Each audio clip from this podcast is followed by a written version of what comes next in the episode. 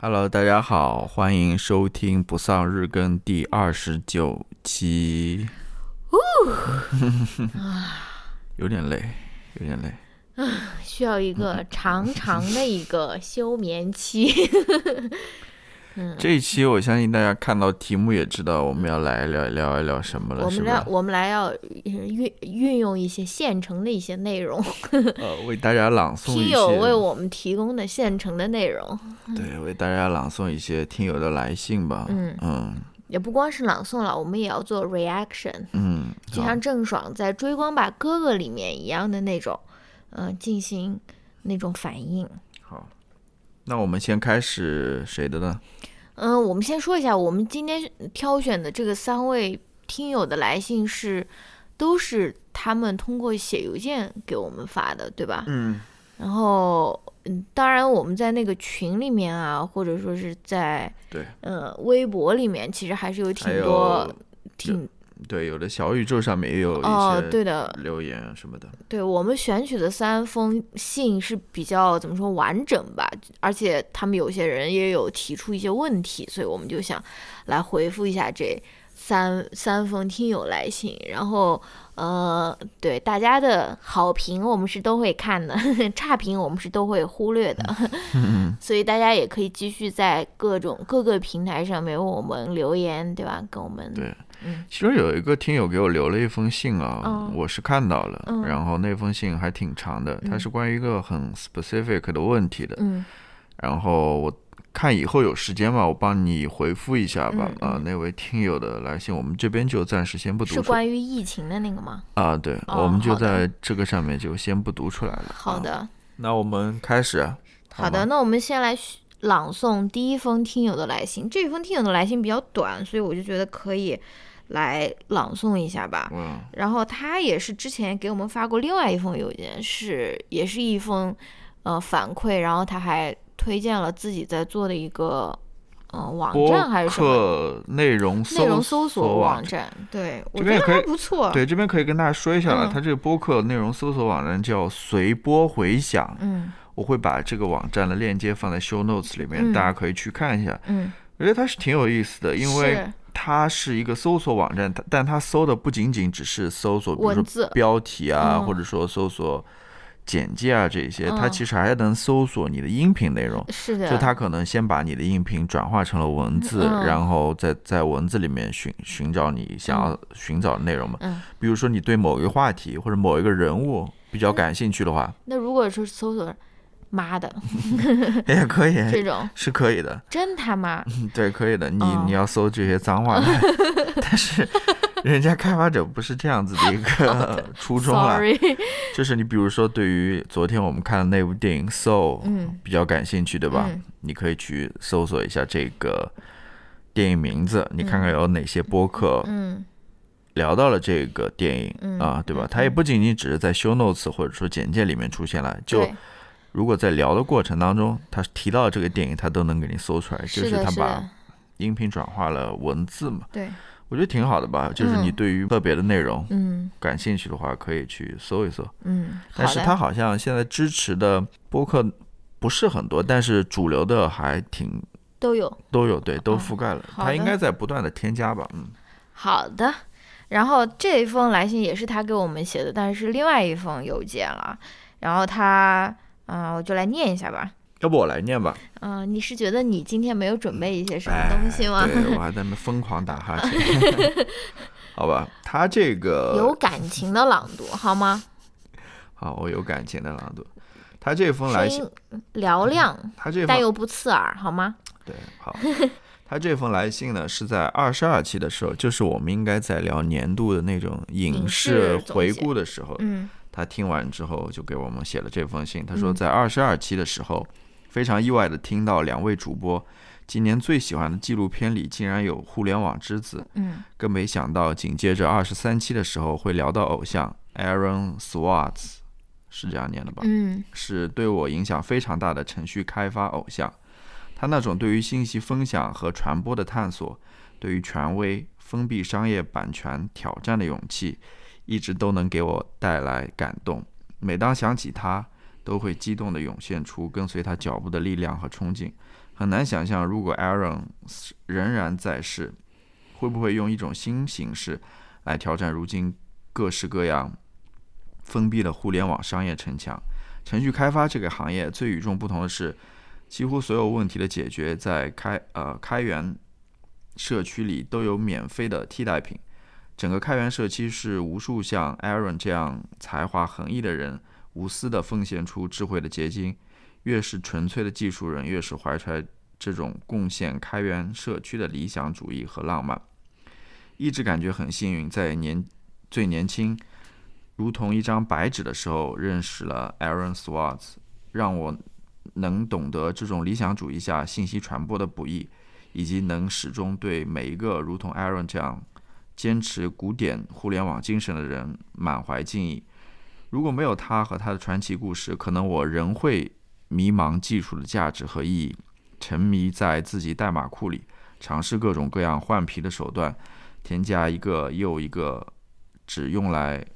薅流量 但毫无意义的广告分发器。嗯，Aaron 让我看到 Don't Be Evil 下技术的上限和力量。年轻的离世让人惋惜，但起码不是屠龙勇士成为恶龙的绝望循环。嗯，愿冬季快乐，日更的最后几天开心顺利。嗯，对，就是这么一个反馈吧，一个回应吧。就说到他和。这个 Aaron Swartz，他之间的一段关系，嗯，他的算是他的一个偶像了，嗯，在程序开发这条道路上的一个偶像，嗯嗯，我没有什么其他任任何要补充的了啊。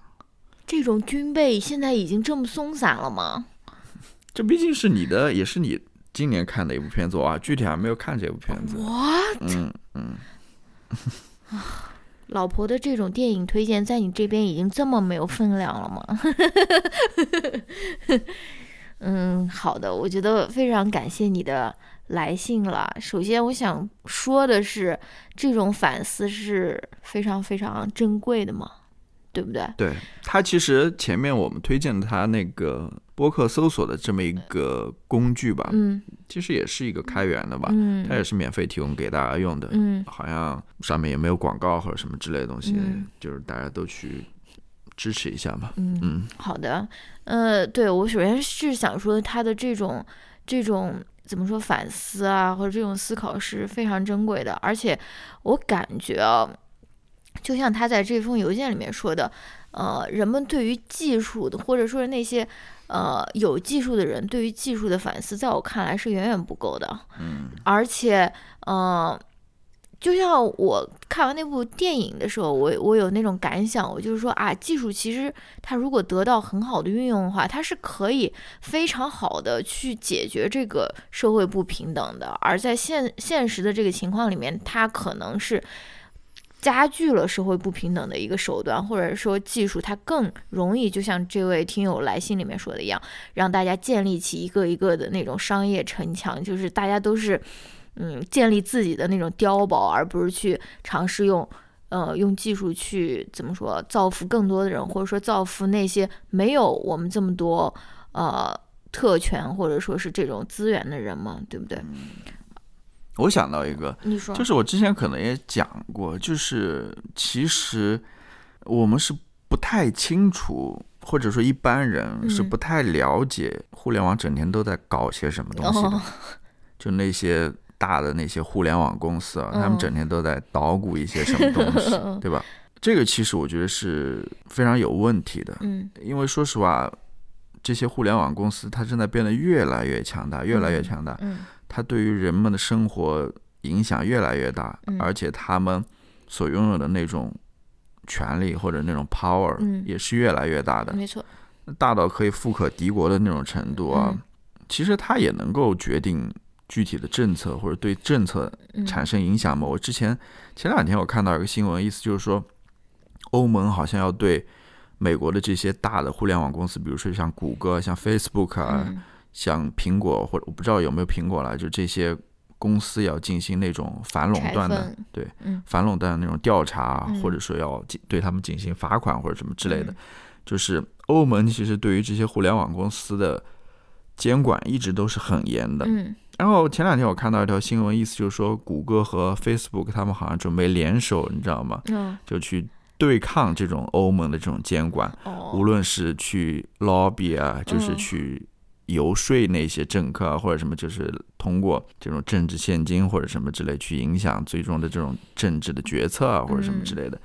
就是其实他这种力量还是非常强大的。嗯但是很多时候，我们真的不知道这些互联网公司到底在搞什么，尤其是我觉得在中文语境下，啊、嗯我觉得是需要有人去对整个环境去进行报道，嗯去进行一个调查，嗯去告诉一般的普通的这些读者也好，或者说普通的这些互联网用户也好，嗯对，这不仅仅只是一个关于技术、关于产品的，嗯，对吧？嗯这么一个讨论吧。其实它里面很多也都是关于公平、关于正义的，嗯关于社会的方方面面的，对吧？？嗯你像那些打车软件啊，就是那些嗯订餐软件啊什么之类的，嗯对吧？它它是互联网公司，不仅仅只是一个互联网公司。嗯，哇，非常精彩的一段即兴的一种演说。对你是从那种非常宏观的角度在这边说这件事情，然后我其实也想从比较微观、比较个人的角度来回应他的这封来信了，因为我觉得里面他还有一个。挺让我感动的一点就是他自己也在反思说，我要技术，我要用技术来干什么，对吧？他说，如果没有 Aaron Swartz 的这种指导或者是这种指引的话，他可能是也会沉迷在自己的代码库里面，然后尝试各种各样的，然后添加一个又又一个那种耗流量然后的广告分发器嘛。然后这个也是我的一个观察了，我觉得很多觉得自己掌握了很。高超甚至很牛逼的技术的人，他们很少会做这样的反思，反而他们在生活中或者说在他们的言行中，他们很可能会看不到一个又一个具体的人。他们，嗯你知道吗？就是我们经常会听到那种那种言论，就是说，哎，现代人不是都应该会翻墙吗？翻墙都不会，或者说，就是我觉得你很容易因为你对于技术方面的这种精进而变成一个非常傲慢的一个人。你会觉得说，为什么这么简单的事情有那么多人都不会，或者说是什么，对吧？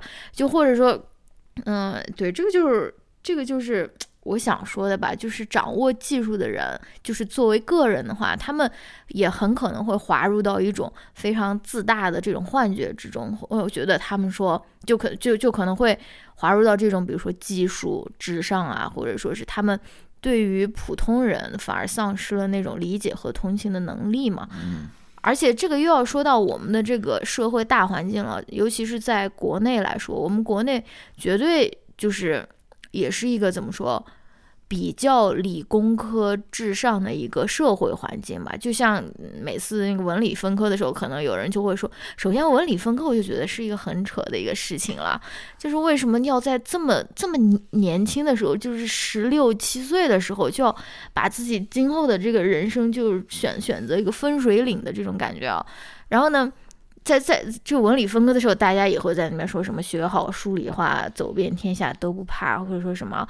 而且我们国内语境下面肯定也有一种对于理工或者是对于技术的一种，嗯，崇拜，崇拜也好，而对那种人文学科有着非常轻视的这种感觉，就觉得人文学科不就是有什么好研究的，又没有又又不会出什么成果了，更甚更甚至在那种人文社科的这个这个学科以内，也有那种呃经济学，经因为经济学是最像自然科学的一门人文社科嘛，嗯。所以又又有什么薛教授，我现在又要开始吐槽薛他要说啊，经济学是什么社会科学的王冠，不拉不拉不拉，就是因为他是一个最最最擅长于模仿自然科学的这种方法的这种一个社会科学的学科嘛，然后他就又被定义为了这个什么上面的这个王冠啊，或者说什么，而且也大家也能够知道说。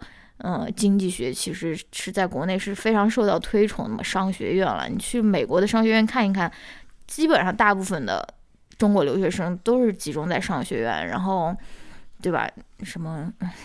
我觉得这个这个也是一脉相承的了。我们对于技术的这种崇拜，然后缺少反思，其实是呃，就是不管是在个人还是在这个社会大环境下面，其实都是都是差不多的。对，嗯嗯，就是技术还是要带有一些，或者要带有人文的关怀的。没错呀。嗯，嗯，是。更往上说，我就不敢说了。我们我们我们就说这些吧，嗯我们就说这些。其实能，其实能讲的很多了，我们就嗯先说这些。对那我们来聊第二封信吧。嗯，嗯，第二封信要不要我来读？你来把它简单的整理一下，读一下，好的。就不完整的读下来了，就把里面比较嗯重要的一些内容。因为第二封信和第三封信都非常长。嗯嗯，第二封信是一个叫 Annie 的，嗯那、应该是女生给我们写的吧？她说：“亲爱的郝小七小老师，你们好。”然后她说，开头是说我已经很久没有写过信了，上一次写信给创作者写信还是小学的时候写给儿童文学的编辑部。二零二零年听到你们的播客，对于明年本命年来说的我。呃的我来说是一种极大的幸运，你们丰富了我的文化生活，给我展示了一种良性伴侣相相处方式的实力。可以说是靠着不丧的更新，我度过了对我个人来说艰难且不顺的2020年。然后这就是开头。然后呢，他就呃聊起自己嘛，他说他自己其实是一个很喜欢读书的人，他从小就比较喜欢读书。虽然说呃父母小的时候并没有能够提供很好的条件，但是他比如说父母会把他放到新房新华书店里面打发时间，他自己就在那边看书。然后嗯。反正他就是有一个阅读的习惯吧，然后之后也是也看了南方书系，呃，本科和研究生都读的是社会科学类的专业，每天都要摘抄，也有自己的公众号，喜欢呃喜欢分享文艺作品，喜欢创作。然后呢，他又说他自己也是一个女权主义者，经常在朋友圈发表看法，嗯，然后朋友看到关于女权主义的东西，还会拍照发给她。然后她后面又聊起了她男朋友，她说她男朋友跟她其实是不太一样的人，呃，她从小生长在农村，跟跟这个女生不一样，就是她从小不是被保护的很好的那种人，她需要走泥路上学，二年级的时候就要帮助呃做农活的长辈做饭，经常下河爬山，开括号不是登山爱好者的那种 爬山。生活技能十分丰富，自理能力很强，但是他很不喜欢除了专业课之外的所有纸质书，甚至讨厌阅读，偶尔看看电影，不怎么关心社会议题，每天觉得每天科研，呃就很累了，不想真情实感的去投入精力去讨论。嗯，但是他最后又说，每次找他讨论的时候，他会呃，他。他不会打断，不会敷衍，会认真听，但是也不会主动发表自己的看法。呃，不过值得开心的是，现在受到我的影响，他也开始在意性别话题，并且一直愿意听我向他传授关于女权主义的知识。啊、然后他又说他们俩的关系，说他在情绪上其实帮了我很多。我是一个敏感的人，但是讨好型人格和亲密焦虑症总会让我把遇到的矛盾吞咽进自己的肚子。和家长之父亲的糟糕关系也会影响到我的情绪，但是他一个简简单单的阳光的 sports boy，一直引导和开导我直面问题，和他相处总是很开心很自在，让我不开心的事情现在也敢主动说了出来。然后他又说他其实很感激这一段很稳定的关系，嗯，但是随着年龄的增长，相互陪伴的其实就是身边的伴侣。他不知道以后会不会还有志同道合的朋友一起讨论感兴趣的社会议题，呃，交流喜欢的文学作品，嗯、而这些在他的精神世界中占据了很高的比重，所以他很害怕以后和男朋友的相处就变成了一种纯粹一起吃睡的室友，所以他想问一下我们两个，你们觉得精神世界的互通在感情中占了多少重要性呢？希望我们新年快乐，健健康康。嗯，我来，我先回答这个问题嘛。回答吧。其实我吃中饭的时候跟你说过了，嗯就是我觉得取决于每个人吧，嗯呃每个人你的要求或者说你对对方的一个期待是怎样子的，嗯，对吧？有的人可能，比如说，他是一个追求精神世界或者说内心世界的这么一个人，嗯他可能希望自己的伴侣也是这么一个人，能跟他进行沟通，能跟他进行交流的。嗯但也有人同样是这种情况，嗯他可能不需要这样子的伴侣，嗯，或者说他在其他地方能够完成他这样交流等等。我觉得就是看具体到每一个人吧。呃，嗯如果说你真的有这样子的需求，那你可能需要去通过寻找或者怎么样去满足这样的需求，嗯无论是从你的伴侣身上，还是说从别人身上。嗯但是我有一个看法，就是说，两个人既然在一起，还是要能够说得来或者谈得来吧，嗯对吧？毕竟你们俩人在家里不是抬头不见低头见嘛，对吧？嗯俩人还是要在一起相处很长一段时间的。嗯你总不至于说两个人在一起就什么话都没有的说，或者嗯是怎样子吧？我觉得还是要谈得来，也不一定要谈什么多么高深的、嗯多么精神的、多么深的这些东西吧。嗯至少日常的一些交流或者交谈嗯还是要可以吧。其实我们俩在一块儿也没有说一天到晚在聊什么特别艰深的东西了，都是吃喝拉撒这些，嗯对吧？然后超市去多少个？对啊，然后我其实很很我我怎么说呢？我最后其实也是从自己的经验出发了，就是去聊这些问题，对不对？就是世界上的关系各种各样的，嗯你知道吗？嗯就是多么在你眼中觉得非常奇怪的个关系，它还是会存在的，而且一嗯直很好的就是这样维系了下去。所以嗯我也不敢说你这样子就不怎么样，或者说不好，或者怎么样。我觉得还是看要看个人自己的感受吧。嗯其实这个也是我对于所有问题的一个看法，就是你不要在意外界嗯或者是别人都是怎么想的，或者说外界对于这个问题都是怎么看的。嗯嗯，还是要尊重自己的内心，对嗯吧？你的感受是怎样子的？嗯你如果觉得好，那就是好的；你如嗯果觉得不好，那就是不好的。也不管别人说好还是不好，嗯，对，哇，非常非常慷慨激昂的一个这种 即兴的演说，但仿佛又什么都没有说到的感觉。是 这个其实也是也是我的看法，所以我我在这边笔记上面有写，我说最重要的一点就是你要相信自己的感觉，你就是就是你如你这段关系如果维持不下去了，你自己不会不知道的，就是你要相信自己，也要相信自己的感觉，对不对？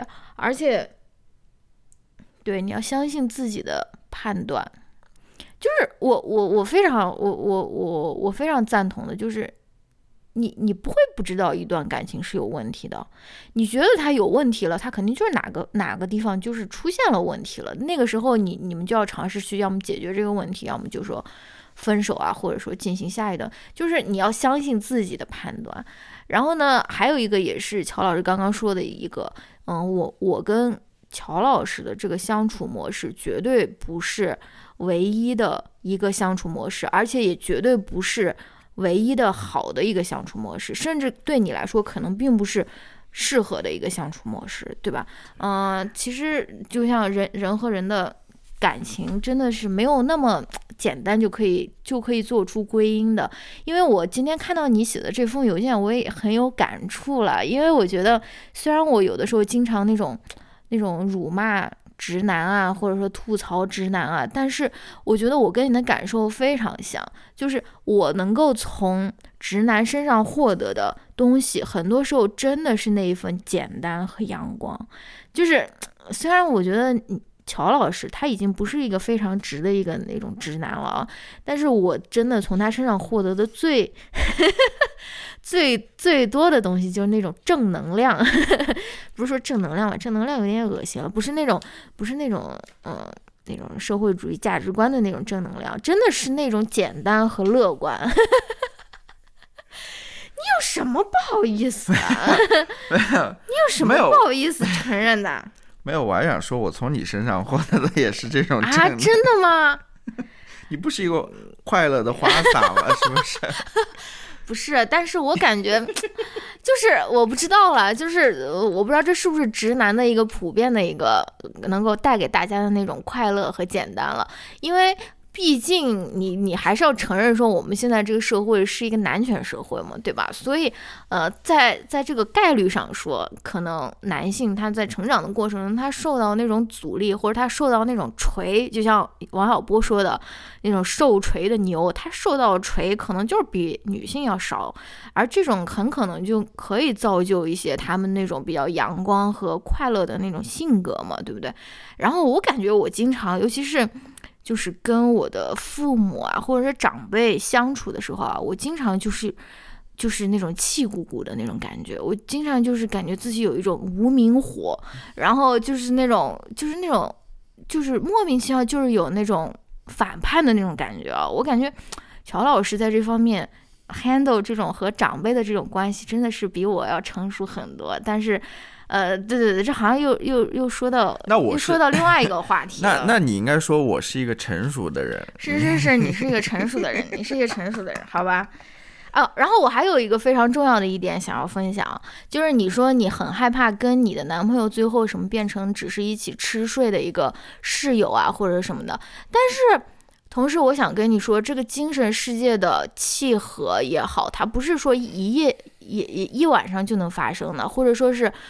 不用任何的 work 就可以发生的。我觉得你们可以试图去共同开辟一段时间，去共同拓展你们的精神世界，对不对？比如说，你们可以嗯，就是规定一周两个人要一起看一部电影，这不是很好，不是很大的一个工作量。这个不是说是就是像 magic 一样就就 happen 了。这封信里让我反应最大的一点是什么？嗯，她在里面对她男朋友的描述，就是说她男朋友好像对于看书或者说。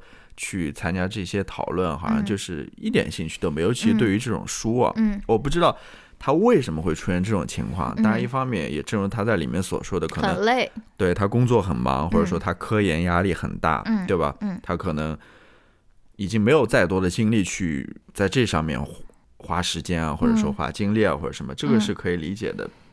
这个也不是说他个人能够决定或者解决的，就是感觉现在整个嗯，大家都很累，对整个现状或者说整个行业都是这样子一种情况吧。但是我觉得还是要试图去改变一下吧。就是我们读下面一封信，嗯，也会了解到他对于这样子的一种环境的一种反抗、一种抵抗，嗯，他做出了怎样的选择，他做出了怎样的改变吧。嗯，那另外一方面，如果说他只是因为不感兴趣，对吧？嗯，那个我就觉得，我不知道啦。那你应该是，你应该有这样的这种感觉，就是它可以，它就像是一张白纸，你可以在上面任意的涂 涂洒，就是因为还没有涉足到这个领域嘛。我知道了，就是你让一个对这个毫无兴趣的人去对他产生兴趣，我不知道是不是很困难啊，或者什么的。然后。他毫无兴趣，也可能就是因为他没有试图去对对去收看或者说接受这方面的信息，对不对？对，就是正如你所说，两个人试图去沟通交流一下，试图去培养一下这方面的兴趣或者是什么之类的，做一些尝试啊或者什么。嗯。然后我真的是非常同意你昨天说的一个观点啊，真的就是我们在谈那个 soul 的时候，你说小时候你练钢琴其实。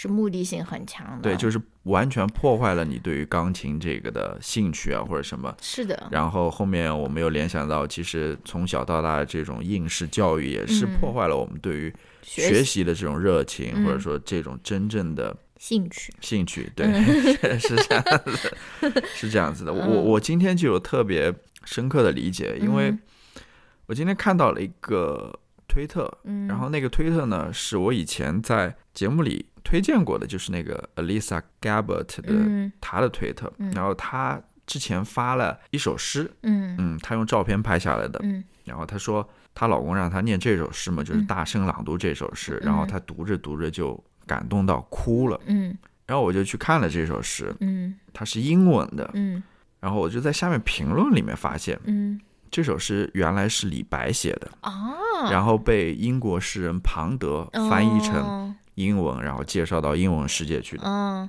然后其实我一开始读这个英文的时候，没有太看得懂。嗯啊，没有太看得懂，因为我本来就不太会读诗，这个说实话。嗯。然后后来我知道是李白的诗之后，我又回头去网上搜了一下这首诗到底是什么诗。嗯。原来它是李白的一首叫《长干行的，你知道有这首诗吗？你不知道吧？嗯，哪个字啊？干是哪个字？就是干活的干吧。啊？我如果没记错的话啊，如果这边我记错了的话，大家请放过我。但是我会把这首诗的名字放在那个 show notes 里面，应该是叫长干行。嗯，的确，我们在小小时候学诗古诗的时候，好像从来没听说过。嗯，他大概讲的就是一个商人出去。做生意嘛，然后妻子在家里就是对他特别想念，就类似于这种夫妻感情的，就是有他是虽然李白是一个男的，但是他是以女性的视角对以女性的视角去写这首诗的，然后去表达那种思念自己丈夫的这种心情啊或者什么，反正我后来联系着这个中文原版，我去读了之后，我是的确又被这首诗也感动到了，我觉得他写的是。很好的，真的是很好的。然后我看到那个评论下面也有好多人，他们也都说这首诗是他们读过的最好的诗啊，或者说他们是从这首诗开始爱上诗歌或者什么什么之类的，就大家对于他的评价都很高。我就在想，的确啊，嗯，我小时候接受这么多的这种应试教，在应试的教育当中，我们在学习这种诗歌的时候，都是在那边学一些八股文，说实话都是。都是搞一些应试的那种技巧啊，或者什么，真的从来没有真正的去欣赏过一首诗的美好，嗯，或者它里面所要表达的真正的含义。而且，正如你刚刚所说，你没有听说过这首诗吧？对，因为它是一首爱情诗。哦，我估计可能在选教材的时候也不会选这类的诗，对吧？哦，也是有这个考虑。我们选的那些诗都是那种家国情 怀，或者说实话，那个已经离我们很远很远了，对吧？而且起码它不应该是你最开始读的诗，应该是从比较贴近的。对，就应该读这种爱情诗嘛，是吧？你读那种 家国情怀、那种塞外什么征战沙场的那种东西，跟我有毛关系，对不对？嗯，跟吴京可能有一些关系。我就开始反思这个事情嘛，就是这个问题倒不是说你在上这种中学或者小学的时候没有 get 到这个事，我觉得这个不重要。是，我觉得。问题最关键的是，在这样子一种应试教育下，其实他完全破坏了你对于这种诗歌的这种兴趣。嗯，或者因为你你你在那样子的环境当中，你 get 不到说这些诗有什么好的，然后你你天天在里面做这种题目，写这种题目，嗯你自然而然就会对它产生一种厌烦的情绪啊。嗯，然后你长大之后，你也不会想回过头来再去回看这些诗歌，但是这些诗歌。它其实是好的，是它本质上是好的，只不过它在这样子的一种应试教育之下，变得就是对面目全非也好，或者那种面目可憎，对面目可憎的样子，让你没办法喜欢上他。没错，我感觉我感觉有很多人对于阅读的这个毫无兴趣，其实也是从小我们对于语文教育的一种失败嘛，就是大家就觉得啊，读书就是很烦啊，就是。嗯，对吧？这个这个其实对我，我觉得你说的很对。我我我我我想回到 我们谈论的这封信当中，就是我不知道他对于这些书啊，或者说这些文学作品也好啊，或者这些人文社科类的这些作品也好，不感兴趣的原因是不是也正如我刚刚所说的，他是因为经历了这一套应试体系之后，他对于这个学习或者说对于这些人文的，嗯。这些美的东西，他就没有兴趣了呢。我觉得也有这方面原因吧。其实我自己也是这样子的经历过来的啊。高考语文多少分？算了，不问你了。我在想另外一个问题。我说实话，我还在想另外一个问题，但是我不一定想的准准确了。我只是开始思考这个问题了。就是说，我不是说我高中的时候念的是理科嘛？嗯。我后来高中毕业的时候，我就。不想再念理科了嘛？嗯，我当时的原因就是觉得好像自己不是粉上了马家辉吗？嗯，就是我觉得理科好像我好像是没有天赋的哦。但事实我理科成绩考的是好的呀，对吧？我如果考不好的话，我是不可能上到我后面上那个大学的，是不是？嗯。但是我在那样子的环境当中，我就觉得我自己是一个没有天赋的这么一个学生，因就是因为我成绩考的不好。我分数不好，好可怜，是不是？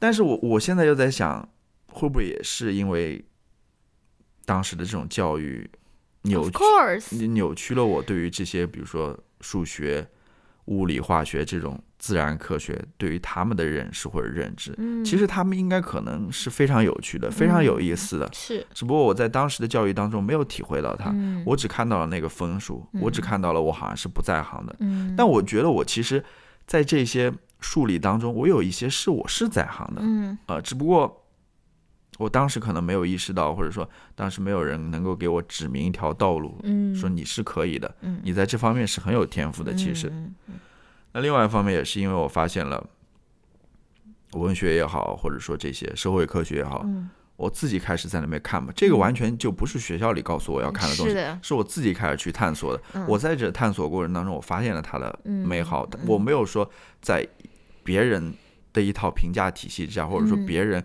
要求我怎么去看待这些事物之下，我认为它的好，嗯，我是完全自发的一种，所以我最后才会走这样一条路嘛。就是嗯真的，我觉得可能。耽误了一些人吧，嗯没准我是，我这我就不说了。你说你是一个理工奇才，对吧？嗯，好的，那就是这封信就先说到这边吧。嗯，我不知道说了一些什么。啊，说嗯的很好，很好，都是一些 improv。好吧，嗯，那我们来第三封信吧。第三封信其实也是一封长信了，第三封信是很长的一封信，我觉得可以把它分享出来吗？因为他其实本人已经豆瓣日志，对吧？对，然后他好像也是公开的，哦，OK，然后他还参加了什么豆瓣的一个话题，我点进去看。啊，我觉得对，好吧，好吧，嗯。那我就把它放在那个 show notes 里面吧。嗯。如果说这位听友你觉得不合适的话，我马上就把它删掉也好，或者嗯什么也好。好的，好的。这封这个听友也是跟我们写过好几封信了，我感觉我们见证了他的，我们是他辞职的这种鼓吹者，我们见证了他的一路的这种成长，而且而他啊、而他这封信的标题不是他那个豆瓣日志的标题就是。不工作的这半年，就是他，就是他从辞职之前给我们写信，然后我们鼓励他说可以去有不同的那种尝试啊，或者说什么的，然后一直到后面他跟我们说他决定要辞职了，然后一直到现在是辞职以后过了半年，他来相当于他马上就要开始下一份工作了，然后他来跟我们分享，就是他辞职这半年的一个心路历程，或者说是一个呃，对吧，一个感受吧。我觉得这篇日记非常非常好看，好，我我感觉我没有任何想要想要对他就是说的，我感觉我从他这封日日志里面我学习到了很多。对他自己说的很好，他自己讲的也非常好。对他自实己没有什么好说的。我在这边稍微回顾一下这位听友跟我们的互动吧。嗯他一开始其实是应该是在今年，呃，应该是去年了。对，去年六月份的时间，嗯他给我们来了一封信。他说他今年二十六岁，然后工作五年就进入到那种倦怠期了。嗯然后他一直在思考的问题是，三十五岁的时候，嗯不在企业工作，他会是怎样子的一个工作状态？他说，他是不是现在应该去寻找一份自由职业嘛？嗯然后他就问我们有没有思考过这个问题，嗯。以及我们找到答案了没有？嗯，我们当时是给了他一个回复的。是的，大家如果感兴趣的话，可以去那一集啊，就是叫《战争没有输赢，只有人性的失败》，读五号土场有感，嗯。应该是二零零九年，冯内古特的。哦不，，二零一九年，嗯。应该是六月份或者七月份，嗯。大家去找一找，我们是回答了他这个问题的。嗯。然后后来呢，他在今年是今年，等我看一下啊，是今年八月份的时候，嗯。他又给我们来了一封回信，嗯。然后就讲了他过去一年当中都经历了一些什么。嗯。然后他里面讲到最大的一个改变就是他裸辞了。嗯。嗯，他在那封信里面具体给我们讲了一下他个人的一些成长经历啊，以及嗯工作经历啊，嗯。等等等等，以及讲述他为什么会辞职等等各方面的原因。嗯。然后我们也在另外一期节目当中念了这封信，嗯。也给他做了一个回复。那期节目的标题叫做“想象和尝试另一种可能”，有一封信和一档节目引发的思考，嗯。应该也是今年八月份的时候的一档节目，大家也可以回头去听一下，如果感兴趣的话啊。嗯嗯我们在那期节目里面，应该对他那封信还是花了一点时间去进行讨论啊，或者什么之类的。对。那么他现在前不久吧，就是我们在这边做日更的日更的时候，他又给我们回了一封信，嗯对，讲他等于说又是过去半年时间他都发生了一些什么事情。是的，而且而且期间他还去那个双喵镇去给那些小孩子们做过分享，就是在大厂工作是怎样一种体验啊，类似这种啊，就是嗯，非常非常感人吧。嗯嗯、他这封信很长了，大家如果看那篇日志也知道它是挺长的，但是他的这个怎么说，这个结构是挺清楚的吧？我就大概跟大家分享一下。啊、他开头就说，不工作的这半年是我目前为止的人生中最快乐的时光。这半年我过着非常普通的生活，没有装修出一间一间民宿，去很多地方旅游，学习一项新技能，彻底转换人生方向。甚至再过四天我就要重新上班了，做一份普通的工作。就是他开头的这个这个怎么说？对于生活的一个、嗯，现在生活当下生活的一个介绍吧。对啊，是不是已经很感人了？就是并没有装修，并没有说去去到西藏去西藏旅游以后就马上就是成为了一个全新的自己，对不对？但是这种这种也是挺让人感动的啊。我诶，对、嗯我这边想到就是很多人他们，对，辞职去西藏，对不对？辞职去旅行，辞职去青海。对，就是 他们从其实从另外一个个哈欠。追逐当中嗯，进入到一一个新的追逐当中，对对对？对，没错，就是非常渴望，就是这种这种时时间点的变换，可以给自己的人生按下重启键，成为一个全新的自己。但是人生不是这样的，包括就像我们昨天聊的那部动画片一样，是不是？就是就是这种这种瞬间的转变是不可能的。们还是到最后，比如说去民宿啊，对吧？然后去旅行啊，嗯他们还是在追求一个目的，嗯，追求一个结果。是是是，正如这个听友他所说的，后面所说的，他们其实没有让自己的生活能够停下来，没错或者，说真正的回归到生活本身当中，嗯他们其实还是去追逐或者追寻一些，其实在我看来有一些虚无缥缈的东西。没错。然后他第一个是呃，在这边讲说辞职是因为不喜欢自己面目可憎，然后说为什么要辞职？我回答了很多遍，半年之后再回答这个问题，是因为我不喜欢我不喜欢自己变得面目可憎。很长一段时间我没有节假日，工作强度近乎零零七，我觉得自己变形了。半夜回到家，镜子里那写满疲惫的面容，面对生病的妈妈，我觉得自己没有能量。在一些时刻，家人被我视为索取，朋友成了我疏解委屈的工具。周日晚上的紧急需求，不断跳出的工作消息和电话，经常会让我抓狂。我感受不到自己作为人的存在，而是一个随时待命的机器。我讨厌自己身上的戾气。然后他这个就是他为什么要辞职嘛。然后后面一个标题就是在讲说他暂时退出竞争体系后的一些感想。然后他说：“我曾经一直是一个目标明确、奔跑在主流道路上的人，考大学、保研、转行互联网、进大厂。我把大量的时间和注意力投入到对高分高薪的追逐上。工作之外的时间，我也经常是在听一些职场课。选择退出是很艰难的。离职前的那份职业，它曾经是我很长一段时间遥望的目标。某种程度上来说，今今天的大厂就像曾经的国企，明确的晋升体系，大体量的业务，其实它是安稳和确定的。呃，连叉叉公司你都不想待，你想要什么？经常会听到这种质疑。嗯、我想半年不工作是在长期扮演好学生、好员工之后一场迟来的叛逆。我想看看暂时退出竞争体系的我是什么样子的。继续朗读吗？可以了，你读一下了。好，然后他又在这边回忆了自己这半年的这个生活吧，然后题目就叫做“我是小镇女孩而非 City Girl”。然后他说，生活是很简单、平淡、朴素、朴素的。读书、听播客和大自然接触、走路，我从这规律的生活中感知到了很多免费的快乐。然后，嗯，第一部分是关于工作。他说：“曾经工作是我生活的主旋律，我很担心把它拿掉之后，我会变成一个空的壳子。忙碌等于被需要，清闲的伴随，呃，清闲是伴随着耻感的。我很长时间沉浸在这种迷思中。很欣喜的是，半年不工作的时光，我的内心非常充盈和稳定。这是对自我的可喜的探索。有朋友问我，你的大学同学大部分都在传统行业，你是不是属于混得好的？我很自然的、发自内心的回答：我大学的好友在研究生毕业后，从北京回到家乡重庆，在汽车零件公司上班，工资不高，但有了自己温馨的小家庭。对人的评价体系应该是多元的，比较是没有意义的。只要你今天所从事的是遵从自己内心选择的结果，它就是最好的。例如，选择做家庭主妇与选择做职业女性，它没有高下之分。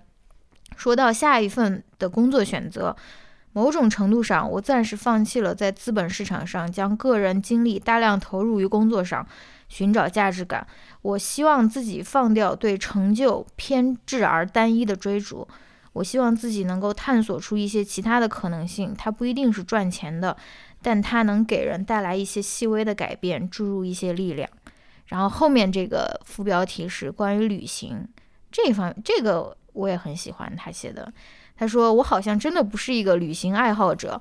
近一年和朋友的三亚、云南之行，是从忙碌的职场中一段短暂的逃离。”舒适的酒店、沙滩、美食，是从消费中获得的临时满足，在脑海中留下很浅的印记。重庆的独自旅行，印象最深的是那些大街小巷漫无目的的穿梭中，CBD 与市井生活的完美融合。不工作的这半年，我很深刻地感受到每一天季节的细微变化，真实地体会到自然和生命力量。我独自在杭州生活了四个月，认识了工作之外的另一个杭州。我好，我每天都会出门。这座城市给我太多对于美和浪漫的真切体会。走在杨公堤环抱的绿树下，就好像沉在水底。（括号比喻来自李金瑞。）原来生活中有这么多免费的、唾手可得的快乐。你有没有什么 reaction？没有，他写的很好，写的非常好，是不是？我们有什么 reaction 吗？嗯，我我我的 reaction 就是我希望这是我写的，这是我的 reaction 好吗？嗯，对我我有一个 reaction 你说吧，就是他讲杭州的这一段，嗯，他可能以前是在杭州工作的吧？他说他在杭州生活了四个月，认识了工作之外的另一个杭州，嗯。这一句话是让我印象更深刻的。可能很多人现在谈到杭州，都觉得是那种，嗯，机会的热土啊，是不是？就是有很多那种创业的，或者说互联网的机会啊。为什么有这么多老派的这种形容？什么热土？但是，嗯，那些神行色匆匆的人，他没有真正体会过杭州它的美吧？或者它的底蕴、它的文化、它的历史，没错，是不是？我觉得很难吧，因为整天行色匆匆的话，是的，也没有机会或者说时间去体会这些东西。是的，是的。这也是我在前面所说的嘛，就是我觉得这位听友他是在这个不工作的这些时间里面，他真正的回到了生活的本身嘛，就真正去感受每一天。嗯，用他的话说，季节的细微变化，真实的体会到自然和生命力量。嗯，对的。他这个关于旅游的这一段，我我也印象很深，因为我毕竟我也是一个，对吧？那种城市女孩，不是，我不是，我意思不是说我是一个喜欢在城，而是我是那个家乡是在城市的啊。然后我爸我妈也是从小就是给我创造机会，然后我尽量去。全国各地在那边玩啊，但是我玩完以后，我的感受是跟他一样的，甚至可能都没有他这么，因为他他是跟同事啊或者朋友去，起码还是有自主性，有那种自由的。我一般就是跟那种旅行团啊，或者跟反正就是跟团游，就真的是在我的心中留下了很浅的印记。我没有，我我我当时不觉得旅行是一件。多么有意思的事情，甚至是有一些无聊的事情，而且很多时候这种旅行的目的性是很强的，就是要写一篇那种游记，看日出，对吧？我觉得真正的我，我喜欢上，比如说出去玩啊，或者说出去旅行，可能还真的是跟你在一起以后，我们两个人可能这种自主性更高一些吧。就是，对我，我觉得他对于这个旅行的思考，其实你。并不需要花很多钱，你就能够得到非常深刻但却免费的快乐，是不是？然后后面还有哇，好多、哦，我要继续念了啊。后面是呃读书和播客。他说我不是一个对内容质量有很强判断力的人，所以简单粗暴的控制媒介形式。我大量的注意力都放在读书和播客上，很少看那些划一划屏幕的碎片化的内容。嗯，我是一个小镇出生的理科生，我所拥有的教育资源是有很多错误以及局限性的。书籍和播客是我成年之后自我教育的方式，给予我太多滋养。我好像有了很多远方的，甚至与我生活在不同时代的朋友，他们让我从各个视角去认识战争和疾病、爱和美、罪恶和苦难，给我展示人性的复杂面相、生活的多样性，给我提供我以前从从没有的社会学的看问题的方式。有太多反思、共鸣、警醒、习得。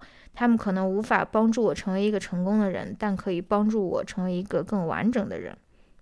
然后是自由和孤独，自由和孤独是共生的。辞职那天，我关闭了朋友圈，独居杭州的四个月，我每天只有少数几条微信消息。我不再需要向他人证明我拥有了体面，我拥有体面的工作、丰富的生活。我开始回归生活本身。年幼时候的我，面对磕磕绊绊。绊绊的生活，经常会期待一个转折，或者或许是一段关系，或许是换一个城市后的新开始。我总是期待这个转折能够把我从无力的生活中拉出来，期望从他者获取力量，几乎从来没有享受当下。这四个月的生活，我非常享受这份自由和孤独。我把自己照顾得很好，我欣喜地发现我是有很强大的个人力量的，我可以不依赖工作和他者来填充。当我意识到这点，我开始去承担、接受父母老去的事实，承担亲密关系之重。写的太好了吧，简直就跟我们昨天说的那个话题是一样的，就是会期待那种转折，是不是？就是，啊，继续啊，他还写了他的走路哲学，也写的非常好，真的非常好。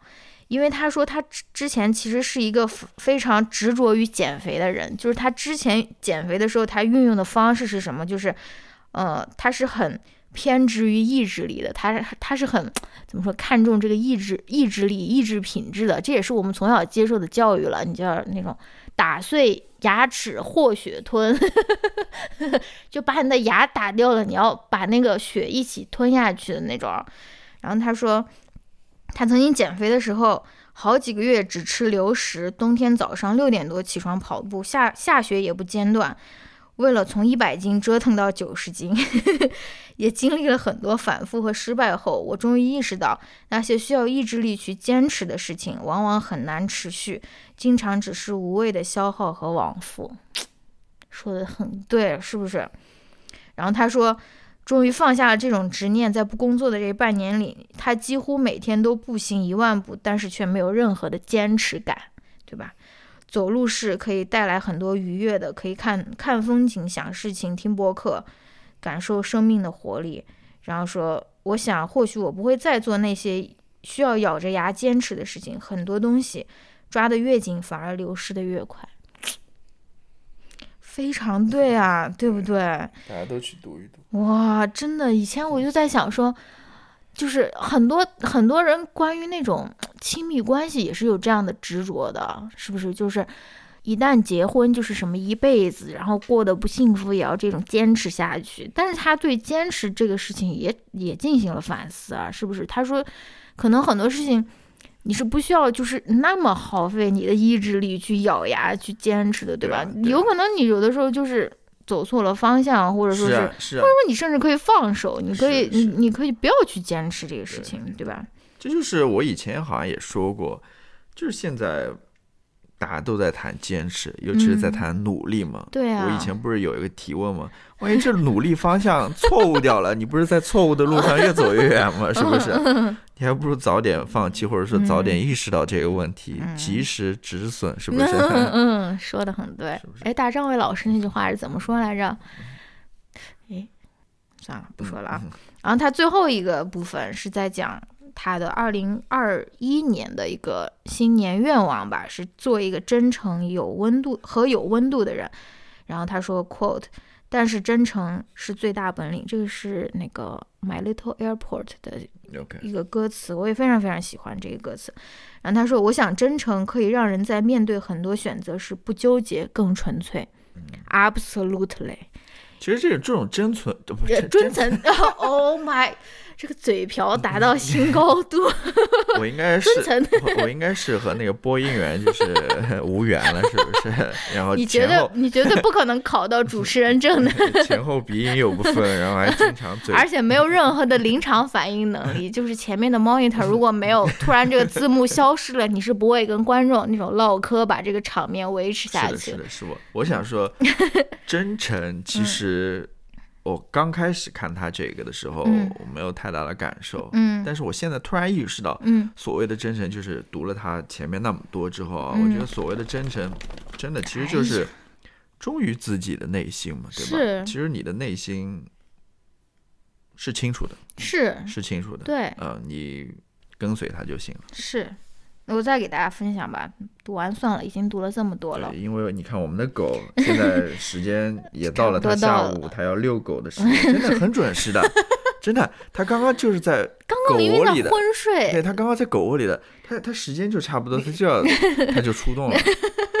嗯，它它的意思就是说，我们该出去转一转。time 然后他说，在对自我的诸多反思反思中，如果将事实和真诚放在首位（括号而非个人目的），呃，经营与他人的关系，我会少一些对他人的愧疚。我经常想要营造一个好人的形象，而不是真呃，而不是直接真诚的表达，但这样往往是有更大的伤害性的。不工作的这半年，我的内心更加稳定和充盈了，不再是工作重压之下面目可憎的我。我可以有温度的对待他人，对我而言，这是比工作上的成就更为重要的事情。我的爸爸是一个事业上不成功的人，但他着实是一个真实而有温度的人。爸爸的语言体系从来没有粉饰和加工，对他人的温度体现在对每一个陌生人的态度上。爸爸总是让小哥把快递送到小区门口即可，不需要花时间送上门。要寄快递的时候，会守着手机，怕错过快递小哥的电话。接到之后，立马跑到小区门口，把东西交给小哥。爸爸的一个形象就是跃然纸上的感觉，非常可爱。然后他说，二零二零年的伊始，我没有给自己立目标，在即将到来的二零二一，我只希望自己做一个真诚和有温度的人。哇，太棒了吧！是，嗯，嗯，你要不来说几句？没有啊，我不是已经那种说了很多了，我真的非常非常喜欢这封这封来信对，信。大家可以去仔细再阅读一下了。嗯对我也是感觉做播客的意义就是收到这种来信，对，是嗯，是不是？的确就是你所说的一些话，或者说你所表达的一些东西，嗯你可能会影响到一些人吧，嗯或，者说 inspire 一些人。对，当然大家也在影响我啊，我从来不觉得说是是我是在这边给大家教教导一些什么爱情的真谛、人生的什么。我觉得大家的这种来信也是会让我感到非常感动和，对吧？他你们你你们也你们也是在这种影响着我的其实，其实我们也不是一个真正的一个创作者了，嗯就是绝对意义上的创作者了。嗯我觉得我的很多想法、很多观念也是来自于别人那边，嗯我只是在这边起一个传递的作用，嗯是不是？把我觉得认为的一些非常有价值的、嗯非常好的一些观点或者想法，嗯再传递给你们嘛。嗯，对。那好吧，那就对，这期节目也聊了很多了，还是大家可以继续给我们写信啊，对欢迎大家的嗯、来信，来信。嗯，也谢谢大家在过去这段时间里面对我们支持，嗯给我们留的言啊，嗯给我们的回复啊，或者什么，嗯我们不一定都有回复吧，嗯但是我们都看了，嗯真的都看了。嗯再次感谢大家的关注和支持，好吧？嗯那我们明天再见，拜拜拜拜